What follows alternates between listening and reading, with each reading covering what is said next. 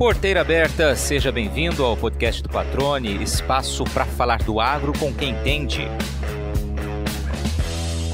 Você alguma vez já se fez aquela pergunta: será que está na hora de começar a empreender?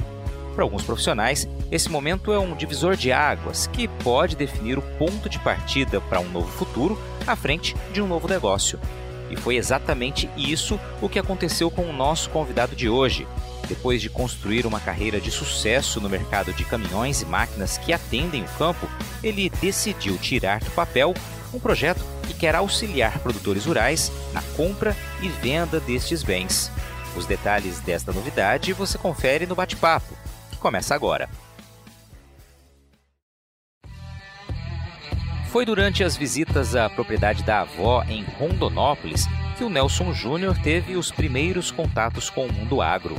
Da ordenha da vacada ao manejo do rebanho, ele aprendeu cedo que a vida no campo exige dedicação. Anos mais tarde, trocou o sonho de ser jogador de futebol pelo universo dos rodeios e chegou a até a ser atleta profissional.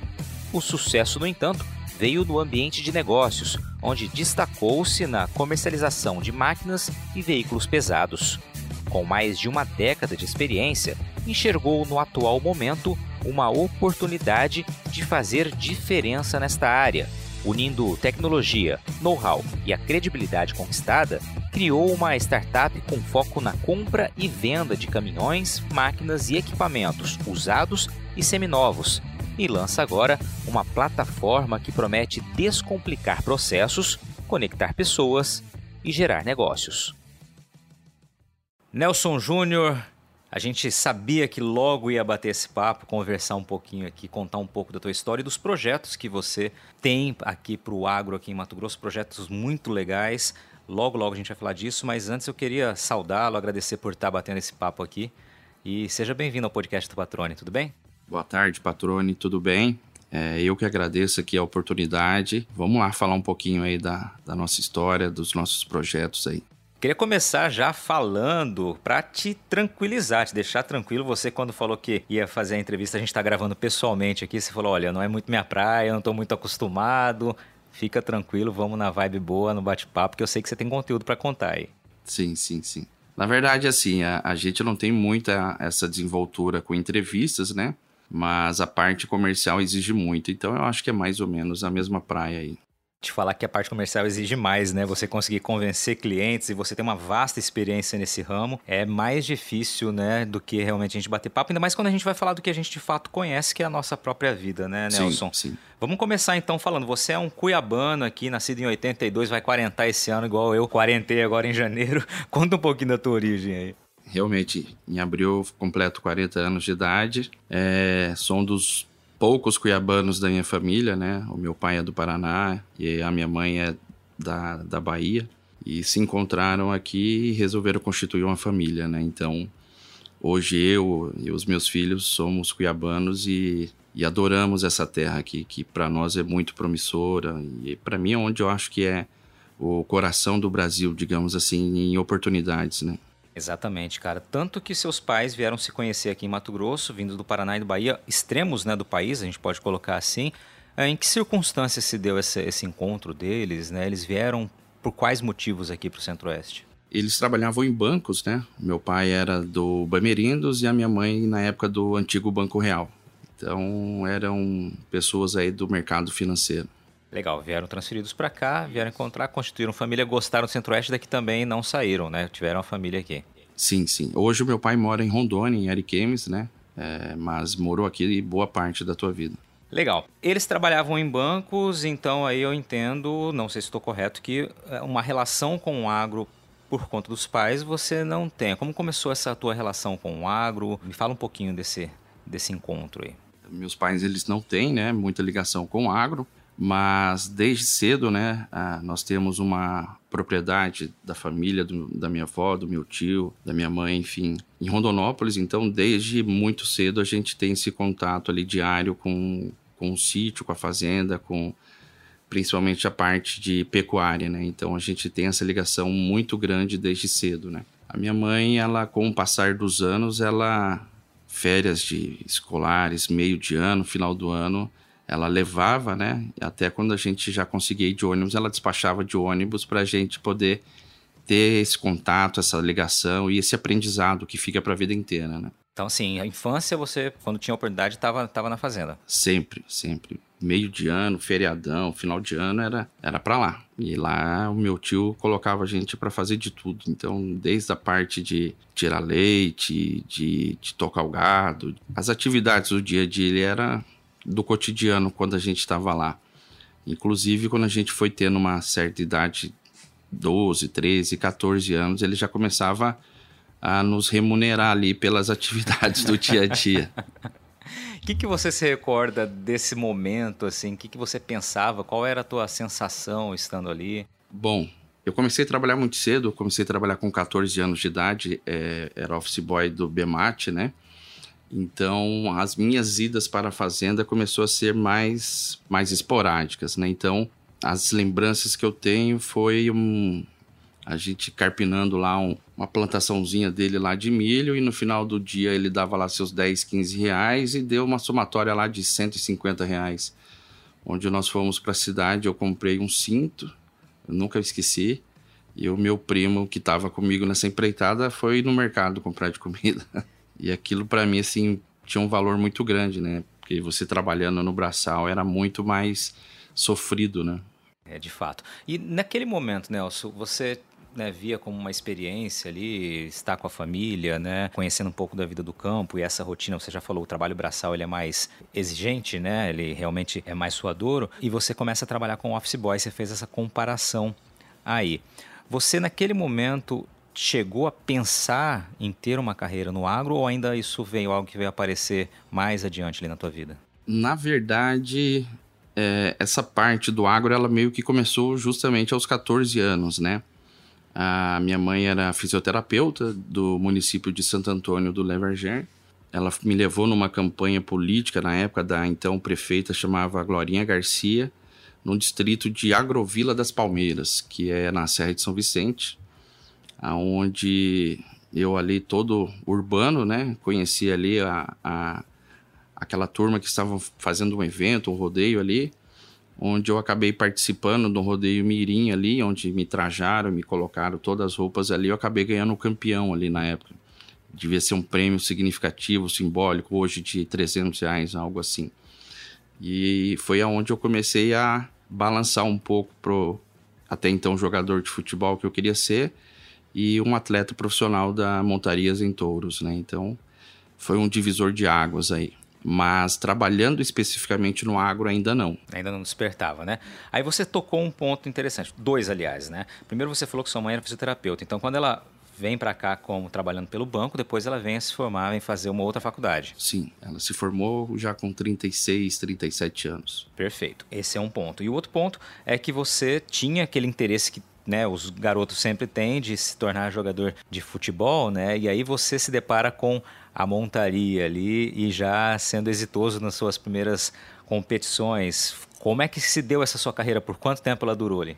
Eu acredito que ela durou pouco tempo, porque você começa a viver um sonho, né? Uma realidade distante para quem mora na cidade. É, e você, como é a pessoa quando ela é competitiva, ela quer ser boa naquilo, né? Então, onde a gente começou a alugar lugares para treinar, viajar finais de semana, até que eu comecei profissionalmente aos 17 anos e montei até mais ou menos, isso foi em 99 até em 2003, final de 2003 por aí. Então foi uma carreira curta, mas que me deixa lembranças boas até hoje. A gente não consegue muito é, não assistir, não acompanhar, enfim. É, hoje é um mundo à parte, né? A gente tem hoje nos Estados Unidos aí é, vários atletas brasileiros aí que são campeões mundiais, que têm aí uma remuneração pela, pelas suas conquistas muito grande, né? É, exatamente. É um outro universo hoje, uma outra realidade daquela de quase 20 anos atrás ou 20 anos atrás. Você fala que uma carreira curta, claro, comparando com outros atletas, né, com outros peões aí, mas a gente está falando de pelo menos 4, 5, 6 anos aí, né? Um pouco mais que isso, né? Ou seja, foi um tempo de dedicação. Você treinava, você tinha que rotina, como, quantas vezes você competia, como que funcionava esse, esse, esse dia a dia, já que você citou, você morava na cidade, né? na área urbana. É, na verdade, eu estudei, patrone, da, do início no pré até o terceiro ano no Colégio Salesiano São Gonçalo, né? Então, tive aí uma das melhores educações aí pro, porque meu pai e minha mãe me proporcionaram. E eles queriam que eu seguisse a faculdade. Eu terminei, passei na, na faculdade e entre seguir uma universidade eu preferi ir, ir atrás de um sonho, né? E eles não me apoiaram. E no começo é bem sofrido, porque você tem que ter condições de se manter, de ficar num hotel, de se alimentar, enfim.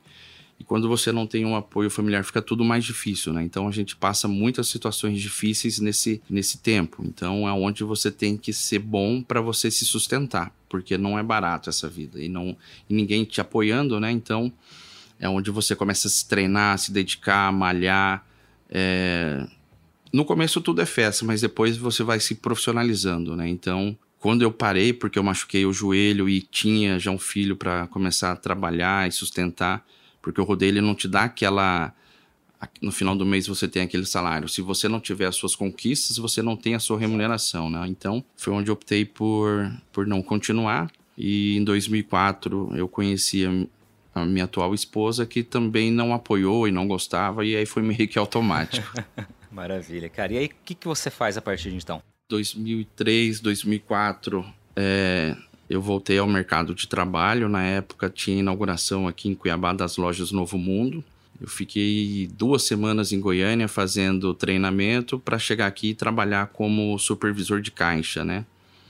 Então era aquela aquela rotina de seis da manhã às dez da noite, de segunda a segunda praticamente, aonde eu falei não, isso aqui para mim não não tá me satisfazendo, né? E é a gente foi buscando oportunidades até chegar no mercado financeiro, aonde eu passei pela Redcar como estagiário, na época estava começando a cursar um curso de administração na Unic. Então eu fiz ali quatro semestres e trabalhei durante um ano e meio na Redcar como estagiário da área comercial.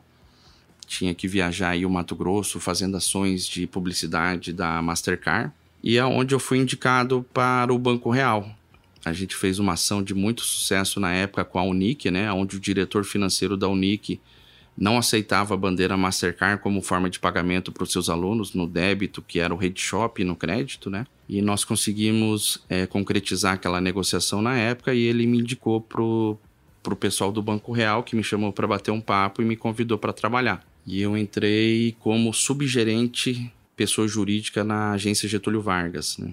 Onde eu trabalhei no período aí de 2016 até 2019, mais ou menos, chegando a ser gerente pessoa jurídica é, da maior carteira PJ do Mato Grosso, que era da agência Getúlio Vargas, né? É, saí no final de 2010, é, no final de 2009, me desculpe, e entrei na, na Tecnoeste no mercado de máquinas.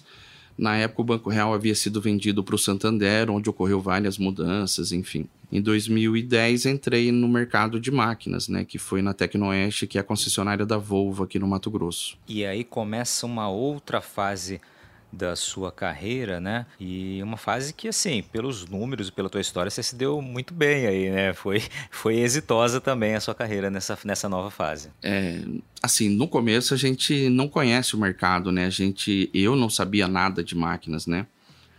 E surgiu aquela oportunidade, um processo seletivo na época muito grande, entre várias pessoas eu fui selecionado. E eu conversei bastante em casa com a minha família, né, com a minha mãe, com a minha esposa na época, entre aceitar ou não esse desafio, né? É, a ideia era continuar no mercado financeiro, ainda mais pela trajetória da família e experiência que a gente adquiriu. Mas eu resolvi a, a assumir esse desafio, entrei e era responsável pelas vendas dos produtos compactos, que era um lançamento da Volvo na época. Então, mini carregadeiras, mini escavadeiras e retro escavadeiras eram um produto novo da Volvo. E eu entrei com essa missão de, de alavancar esse mercado. E já no primeiro ano eu fui destaque na América Latina como o maior número de vendas de mini carregadeiras, enfim. É, como era um lançamento, então aquilo foi algo assim muito forte, né? Foi 30 e poucas mini carregadeiras na época. Você sabe que o agro não para, né? E um dos exemplos disso é que, em plena colheita da soja, o futuro da próxima safra do grão já começa a ser trabalhado. planejamento que é fundamental para quem busca melhores resultados. Aliás, se você ainda não comprou as sementes de soja que vai usar na temporada 2022-2023, eu tenho uma ótima dica de como escolher o principal insumo da sua lavoura com comodidade, praticidade e segurança. O aplicativo da AgroSol Sementes. Com ele, você pode acessar o portfólio de variedades, conferir as principais características de cada uma delas, conhecer os serviços oferecidos e solicitar orçamento, tudo de forma rápida e intuitiva. Você monta um carrinho de compras dentro do aplicativo e logo um representante da equipe de vendas entra em contato com você para enviar uma proposta detalhada. Na AgroSol Sementes, a excelência dos produtos e serviços oferecidos é condição seguida à risca para garantir os resultados e a satisfação do agricultor. A empresa Mato Grossense atua com multiplicação de sementes de soja há mais de 20 anos, uma história estabelecida sobre o tripé qualidade, credibilidade e inovação. Para ter acesso a essa tecnologia e começar a aproveitar os benefícios da semente na palma da sua mão, é só baixar gratuitamente o aplicativo da Agrosol pelo Google Play ou Apple Store. Agrosol Sementes, germinando o futuro. Você traz um ponto interessante aí, Nelson, que eu queria que você comentasse um pouquinho. Né? Você disse, você decide com o apoio da família e é, tomar uma decisão né, de entrar num mercado novo, num ramo novo em que você mencionou ali que não conhecia nada. E já no primeiro ano consegue esse destaque em meio a um lançamento ali, não só regional, mas né, nacional, internacional. Como você se preparou para isso? Como é que foi esse passo a passo né, para você obter essa conquista já no primeiro ano? Porque eu acho que isso é muito significativo quando a gente leva em consideração o desafio de estar no mercado novo, estar numa área nova e conseguir aproveitar uma grande oportunidade que um lançamento de marca né, propõe. É, quando você não atua na área comercial, você se acha que você não é do, daquele ramo, né? Eu conheço a minha esposa e vários amigos que não se vêm trabalhando na área comercial. E quando eu me descobri na área comercial trabalhando no banco, é, você começa a enxergar a área comercial de uma outra forma. E a visão que eu tive daquela oportunidade é: se você é capaz de vender um produto financeiro, você é capaz de vender um produto, é, um bem, né, um ativo. Então, basta que você conheça aquele produto e conheça aquele mercado. Então, é, eu passei ali umas três a quatro semanas estudando os produtos, tendo cursos ali e, e conhecendo um pouco o mercado também, né, acompanhando os vendedores mais veteranos na época. Então, essa transição ficou mais fácil e tive um, um, certo benefício que essas mini carregadeiras da Volvo na época elas eram fabricadas no Brasil. Então a possibilidade de fazer um Finame um, um, é muito melhor porque um equipamento importado você não tem alguns benefícios, né? Algumas linhas de crédito. Isso acredito que tenha facilitado bastante, além da marca ser uma das melhores do mercado também. Perfeito, cara. E aí você passa quanto tempo na Tecnoeste até dar seu próximo passo nessa carreira? Eu fico até o final de 2012. Essas linhas elas passaram a ser importadas direto pelo dealer, né? Então a gente ficou sem ter esses equipamentos para vender ali por um período de quatro a seis meses. E o gestor na época ele tinha uma equipe muito antiga, né, na, na Tecnoeste, que era o seu Alfredo. Hoje ele está tocando outros negócios fora do Mato Grosso mas ele estava lá na Tecnoeste há mais de 30 anos também, então ele tinha ali a, a sua equipe já bastante antiga e não houve essa oportunidade de estar tá assumindo a linha de pesados, que já era o meu intuito, né? E foi aonde eu saí da, da Tecnoeste e entrei na Dimac, que era concessionária da Komatsu. A Dimac também muito antiga de mercado, antigamente chamava Dimaro, e por último, o Valmir, que é o, dono, deu a oportunidade de entrar na Dimac em 2013, aonde eu iniciei vendendo é, os pesados de verdade, que são motoniveladoras, carregadeiras, escavadeiras e tratores de esteiras, né? E tinha uma outra bandeira de rolos compactadores que era a Dinapac. Quando você fala dessas máquinas, está falando da linha chamada linha amarela. Linha amarela, isso. E a linha amarela é uma, é uma linha de maquinários, né, que são que você, os que você citou, que também aqui em Mato Grosso tem uma presença crescente nas fazendas, no agronegócio. Perfeito. É bem isso, né? A mecanização agrícola nas fazendas, eles começaram ali atrás há pouco tempo, né? Desde o arado, que vem muito lá de trás, até recentemente era um trator com uma concha, e aonde as necessidades começaram a ser cada vez maiores com essa crescência do, do nosso agronegócio. Né? Então, é, dali eles pularam para uma pá carregadeira chinesa, que começou a dar problema e não atender, e começaram a comprar equipamentos de qualidade. Então, hoje, uma fazenda que planta pelo menos mil hectares tem no mínimo duas a três carregadeiras, uma escavadeira hidráulica, é, enfim, é, começou a fazer parte do cotidiano e da necessidade deles, né? Em vez de terceirizar e pagar para alguém fazer o serviço, fica mais barato eles comprarem e terem ali o próprio operador que opera a plantadeira, opera, opera a carregadeira, enfim. Mas um ponto que chama atenção é que esses equipamentos de construção, eles destinaram boa parte do Brasil para o agronegócio, porque o mercado de construção após a crise da Dilma lá atrás, com todas as dimensões que tiveram de Odebrecht e aonde o Brasil também foi parar, ele ainda não se recuperou. Então, é, eu acredito que hoje mais de 50% desses equipamentos fabricados no Brasil, o ano passado foram 38 mil equipamentos vendidos no Brasil, eu acho que mais da metade com certeza foi vendido para o agronegócio. Perfeito. Eu me recordo de uma visita que eu fiz no, no interior de São Paulo, se eu não me engano, a, a uma fábrica da linha amarela, né, de, um, de, uma grande empresa, e no momento, ele faz uns 6, 7 anos, eu vi de fato como o, o agronegócio despertava a atenção né, e como as produções estavam cada vez mais focadas em atender as demandas do campo e propagar isso, né, mostrar máquinas que aparentemente serviriam para construção civil e elas têm um desempenho fantástico no campo, que vão ajudar ali, na, enfim, em N, em N pontos ali dentro da propriedade ou da extensão da propriedade, né? A gente tem estradas, né? Enfim, tem todo um universo ali de utilização. E aí você dizendo isso realmente, né? Vem ao encontro desse momento que eu vivenciei lá atrás, que é de fato de como o agro desperta a atenção também e surge como uma oportunidade para reparar uma demanda que ficou enfraquecida por conta da conjuntura econômica que você destacou, né? Perfeito. E entre, não sei se é essa fábrica que você visitou, mas algumas elas vão muito de encontro com a necessidade do produtor rural. Algumas desenvolveram carregadeiras de pequeno porte, de 8 toneladas e 10 toneladas, só para o Brasil para atender essa demanda. Então é algo muito de acordo com a necessidade realmente do produtor, que é uma máquina apenas para calcário, uma máquina apenas para carregar um bag e tem algumas marcas que têm se atentado para suprir essa necessidade. E essa tua experiência, essa tua carreira no ramo de máquinas aí voltado para a linha amarela e já essa ligação próxima com o agro, ela dura quanto tempo com você vendendo? Eu queria que você falasse um pouquinho dos resultados que você obteve.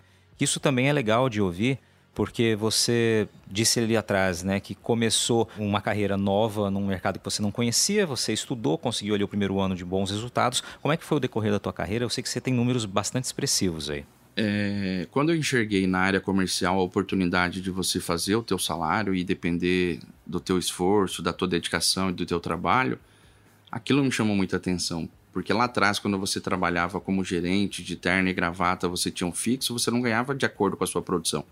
Era aquilo e você era cobrado cada vez mais para produzir, para ter resultado, a tua carteira ela tinha que render, mas você não tinha uma bonificação por isso.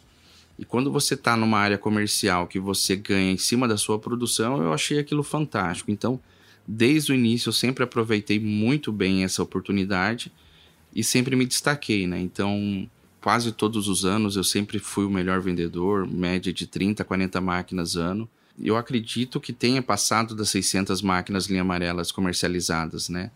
Principalmente a Komatsu, que foi ali onde eu trabalhei de 2012 até 2021 é, até o ano passado, quando o Grupo Vamos assumiu a, a Komatsu no Mato Grosso, em, em 2000, no, no, início de 2021, a, a DIMAC acabou perdendo a concessão, onde eles me convidaram também para fazer parte do time, e aonde em junho do ano passado eu decido, eu enxergo né, que se eu produzo muito para aquela concessionária, eu acho que eu tenho condições de produzir para mim é onde surgiu a ideia aí de estar tá montando uma startup voltada para o agronegócio. Legal, cara. E eu queria que você comentasse um pouquinho dessa percepção que você explicou aqui entre a percepção e a tomada de decisão, porque eu sei que quando você troca o certo, vamos colocar assim, por algo que vai dar certo, mas que ainda precisa ser trabalhado, né? O empreender ele é uma barreira para muita gente. Como é que foi esse processo para você? É, na verdade, patrone, eu já vinha enxergando essa necessidade aí há bastante tempo, né? Então, assim,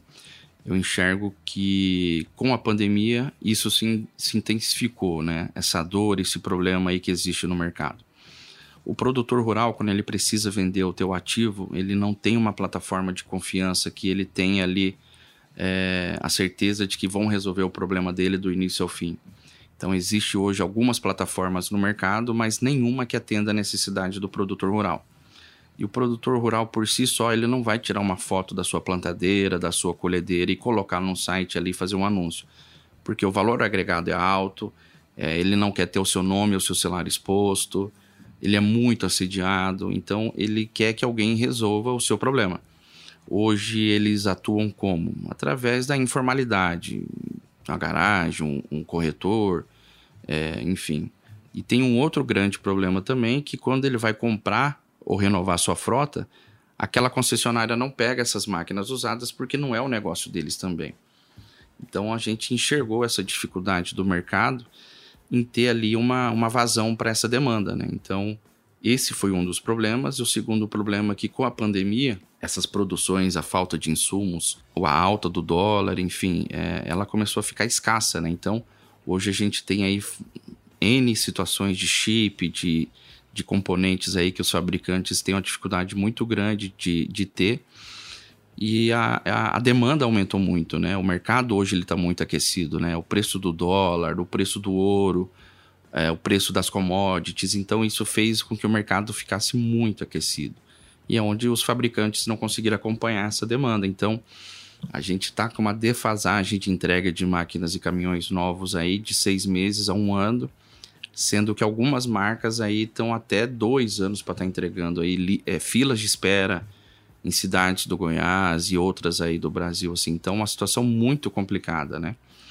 E aonde o mercado de seminovos e usados ele está muito em alta, né? Porque o produtor rural com a sua necessidade ali momentânea ele tem que ter ali uma vazão para ser suprida. E é onde a gente está lançando esse produto aí para entrar justamente de acordo com essa dor e com esse problema.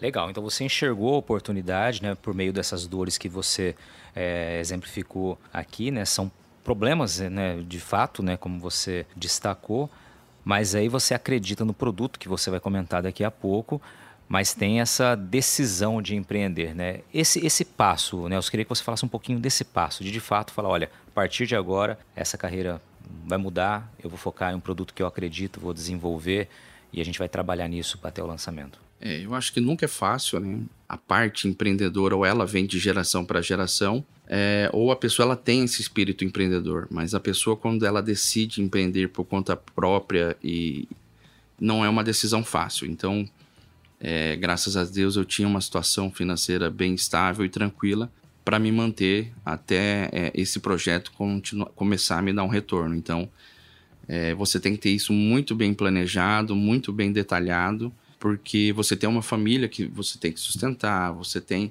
N situações, você tem contas, você, enfim. Mas eu acho que quando você decide, se fala, eu não vou mais trabalhar de CLT, eu vou trabalhar agora como dono do meu negócio, como empreendedor e suprir a necessidade do meu cliente, acho que é uma decisão que não tem mais volta, entendeu? E é ali é onde você começa a trabalhar. Muito bom ouvir isso, porque de fato é exatamente essa sensação né, que, que normalmente a gente tem quando a gente dá esse passo. Conheço né, várias pessoas que fizeram, passaram por esse caminho de, de empreender, eu passei também por esse caminho, e realmente é, é aquele frio na barriga, mas acreditando que vai dar certo e tendo toda a responsabilidade né, nesse período até começar a obter o retorno e sem o imediatismo. Eu acho que isso é interessante, porque eu me recordo, conversando contigo aqui agora, de uma conversa que nós tivemos mais de um ano atrás, ou cerca de um ano atrás, né, pelo Instagram. Você começou a conversar comigo, falou que tinha uma ideia, um projeto, e o tempo passou, você está para lançar de fato esse, esse produto no mercado, mas foi um bom tempo trabalhando nessa ideia, né? Quando a gente fala startup, é, realmente são novas tecnologias, novas ferramentas, né? Que podem suprir demandas dos produtores, mas elas têm todo um processo de validação, né? Até realmente ela poder ser lançada ao mercado, suprindo aquilo que promete, né?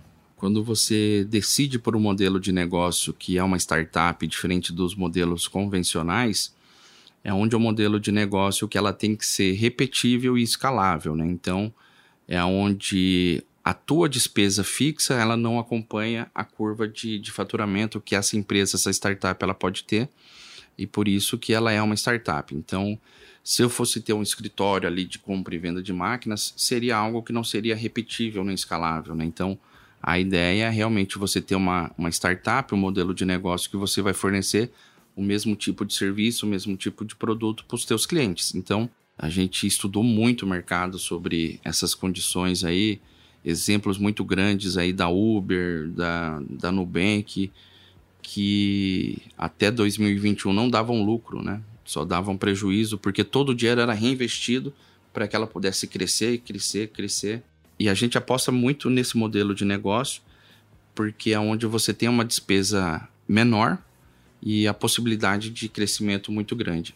Legal, cara. E tem todo um processo, um conhecimento. Aí não basta conhecer apenas o mercado e as dores, as oportunidades, mas é de fato conhecer desse ambiente, né? Eu me recordo de ver você várias vezes aqui, próximo aqui dentro do, do, do espaço do AgriHub, né? Onde fica o canal rural, onde eu trabalho, e constantemente você marcando presença ali, conversando, entendendo, aprendendo.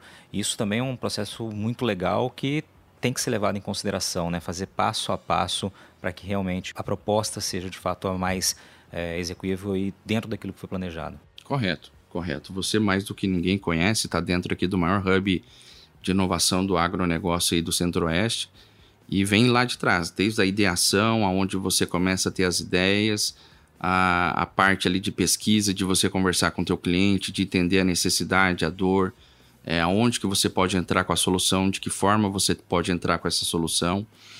É, então, assim, é muito é, passo a passo mesmo para você poder estar tá lançando um produto e esse produto ainda precisa ser validado após o lançamento. Então, é, não é uma. uma é, você abrir, vou abrir um salão de, de beleza, você vai contratar profissionais, alugar um espaço é, é muito diferente. É, é muito mais complexo, né? Mas é muito mais gostoso, porque é muito mais desafiador. É, desafio sempre motiva, né? E é muito bacana quando a gente começa a ver os resultados de fato aparecendo. Sabe que, além de ser o maior produtor de soja do Brasil, Mato Grosso também é uma referência na exportação do grão para outros países, né? Mas você sabia que o consumo da soja mato-grossense dentro do estado tem crescido gradativamente?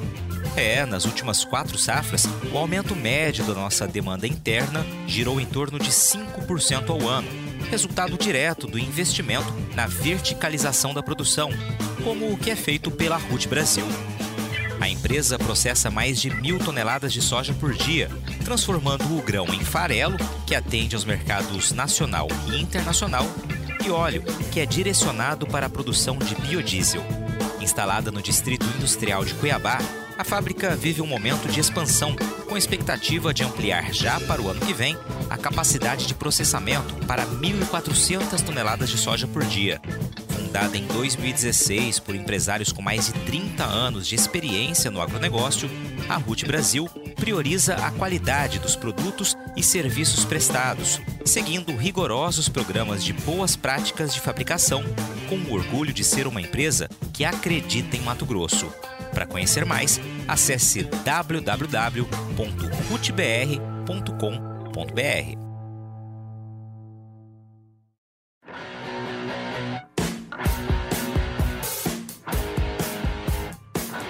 Você está ouvindo o podcast do Patrone. Agroinformação com quem entende. Você falou do processo, agora vamos falar do produto, né? Você falou das dores, falou do mercado que você estudou. O que, que vocês vêm oferecendo agora com essa startup? Bom, a, a nossa startup ela vai entrar com Marketplace, que é um site onde nós estaremos lançando no dia 25 de fevereiro de 2022. Também conhecido como Amanhã. É, Amanhã. E a gente vai ter ali inicialmente dois, três produtos, né? O primeiro produto é para aquele, aquele cliente final que quer anunciar o seu produto, né? Então ali ele vai ter um espaço para ele poder estar tá anunciando ali máquinas da linha amarela, máquinas agrícolas, implementos e caminhões. Então a gente vai ter ali um espaço para os anunciantes, ter um dashboard para ele acompanhar ali os leads, a quantidade de acessos, o contato dos clientes interessados que querem comprar. Nós vamos ter também a, a parte da conexão entre comprador e vendedor, aonde a gente vai tentar juntar as duas pontas do negócio, é, fazendo divulgações, fazendo triagem de leads, aprovando crédito se necessário, com bancos, fintechs, cooperativas parceiras, né? E entregar o lead pronto para o vendedor. Então, apenas fazer ali a parte de conexão final, de acordo com aquelas informações que ele passou daquele produto, né? E a gente vai ter, inclusive, financiamentos aí para produtores rurais através da Rotec Cred, uma parceria aí com uma fintech de São Paulo. Legal, cara. Como que o produtor ele pode acessar o produto de vocês e como ele pode negociar e quais aí as garantias de segurança nessa operação que eu sei que são dúvidas aí comuns no campo. É, a questão da segurança é o grande entrave aí que, que o produtor rural tem na hora de comprar e vender os seus ativos por se tratar de valor agregado alto, igual eu mencionei ali atrás. Então, uma das grandes diferenças que nós iremos ter é parcerias. A gente tem aí hoje conversas adiantadas com vários sindicatos rurais que querem oferecer esse tipo de serviço para o produtor rural. Nós temos hoje alguns bancos, fintechs e cooperativas que já estão é, em fase de contrato, né, para a gente ter integrados ali na plataforma e oferecer esse tipo de serviço para o nosso cliente final. E essa parte de confiança, Patrone, ela vai ser realmente sanada um pouco mais à frente, depois da V1, né? Quando a gente estiver lançando a V2, que é a segunda versão da nossa plataforma, onde a gente pretende lançar é, a parte de Resolve, chama-se Rotec Resolve, aonde nós iremos fazer pontos de atendimento com parceiros, né? É, no Mato Grosso inteiro, Inicialmente a gente vai atuar só no Mato Grosso comercialmente e com estratégia de marketing, validar dentro de casa para depois ampliando para fora. Mas a gente espera ter em vários polos é, empresas que possam estar tá fazendo certificação, olhando se realmente aquela máquina, o número de série, é aquela que está na nota fiscal de origem, é, se realmente foi feitas as revisões daquele equipamento ou se não foi feito, o real estado daquele equipamento, checagem de pelo menos 40 itens, vazão de bomba, pressão de bomba, é, pneu, rodante, embuchamento, plataforma, enfim. A gente dá para o comprador um real estado daquele equipamento. Né? Então, eu acredito com, que o comprador olhando ali como se fosse uma, uma vistoria quando você vende um carro, né? E tendo ali uma filmagem por dentro, por fora, em alta resolução, você consiga quebrar essa barreira da confiança. Né? Então, é, ele vai saber os dados, ele vai saber que aquela máquina não está vinculada a nenhuma operação de crédito, ele vai saber que aquela máquina está quitada, é o primeiro, é o segundo, é o terceiro dono. Então, eu acredito que ele vai ter uma segurança maior, né? Hoje a gente vai fazer isso meio que manual, né? Até a gente conseguir estar tá criando esse produto. Legal, você citou uh, uma comparação breve ali, né, com o carro, com o comércio de veículos, né, seminovos, enfim. Eu queria que você me exemplificasse do porquê, né? Você já mencionou um pouquinho sobre isso, mas por que, que é tão difícil, né? Esse mercado ser equiparado ao mercado de veículos aí seminovos, né? Por que, que existem essas dificuldades? Claro, a gente está falando de um ativo que tem um preço muito elevado, isso por si só já dificulta a negociação, mas eu queria entender um pouquinho isso, né? De como vocês, com essa proposta, podem tornar mais mais ágil essa negociação, podem tornar mais próximo um vendedor de um comprador, enfim. Hoje, quando uma pessoa está vendendo o seu ativo e a gente vai divulgar aquele ativo, a gente tem que acreditar nas informações que aquele vendedor está passando, aquelas fotos, aquelas informações, e a gente faz um contrato onde ele se responsabiliza por aquelas informações fornecidas. Quando o comprador chegar e aquelas informações não forem verídicas, né, então o comprador ele vai falar, ó, as informações que estão aqui no anúncio não batem, e é onde a gente vai exigir do vendedor que aquele preço que ele está cobrando não está sendo o que é praticado de verdade, de acordo com o estado daquele equipamento. Mas esse ponto que você está falando já existe hoje no mercado através da Ministério da Agricultura, CNA, um projeto que chama Renagro e Ideagro, que é onde essas máquinas elas vão ter ali seu número de série vinculadas a como se fosse um gravame. Então, É, esse é um dos grandes gargalos aí do mercado de máquinas, né? Porque a máquina não tem placa, não tem Renavan. Então não tem bancos que financiam, não tem financeiras que, que, que atendem esse público, né? Então fica tudo meio que na informalidade. Então é, eu tive uma conversa aí com o pessoal da, CN, é, da CNA, aonde isso já está na mesa do presidente apenas para assinar e entrar em operação ainda esse ano. Então ninguém vai conseguir comprar ou vender se ambos não validarem aquela informação do número de série dentro da plataforma do Ideagro. Então isso vai ser padrão, ainda mais para dar segurança para eles, né? Em máquinas roubadas, máquinas que foram compradas, financiadas e não foram pagas. É, enfim, vários cenários aí que geram insegurança para o sistema financeiro qualidade e credibilidade. Na era da informação e com tantas notícias falsas, é fundamental saber onde encontrar conteúdos produzidos por quem sabe que o bom jornalismo exige responsabilidade. E foi comprometido com você que o portal Lei Agora montou uma estrutura robusta, com uma equipe experiente focada em comunicar de um jeito diferente e dinâmico. O portal se tornou a primeira multiplataforma com conteúdo online e audiovisual em Mato Grosso. Lá você fica sabendo tudo sobre política, esporte, cultura, entretenimento e também sobre agronegócio. Toda quarta-feira à noite tem o programa Agro Agora, apresentado pela produtora rural Adriane Steinmetz, que, aliás, foi a entrevistada do episódio número 5 do podcast. Vale a pena você conferir a história dela. No Agro Agora, a Adriane fala de temas importantes do setor, com o conhecimento de quem também está do lado de dentro da porteira. Para acessar todo esse conteúdo no site ou nas redes sociais, é só digitar leiagora.com.br.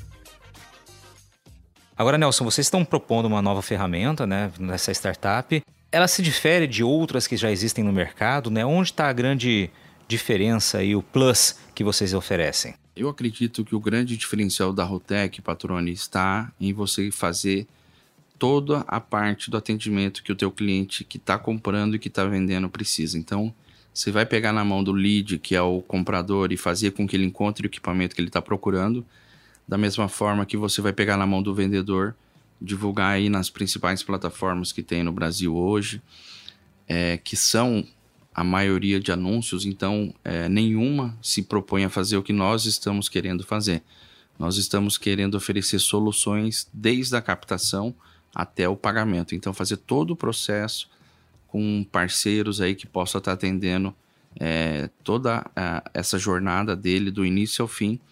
É, eu acredito que isso é o grande diferencial que a gente quer propor para o nosso cliente. Legal, Nelson.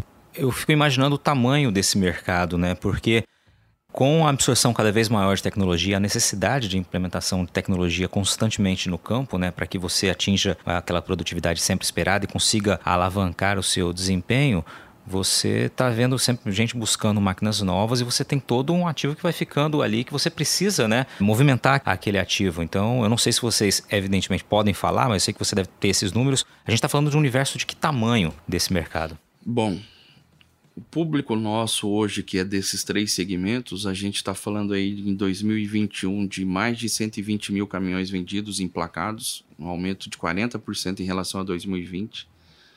A gente está falando aí de quase 80 mil máquinas vendidas, um aumento de mais de 40% em relação a 2020, entre agrícolas e de construção.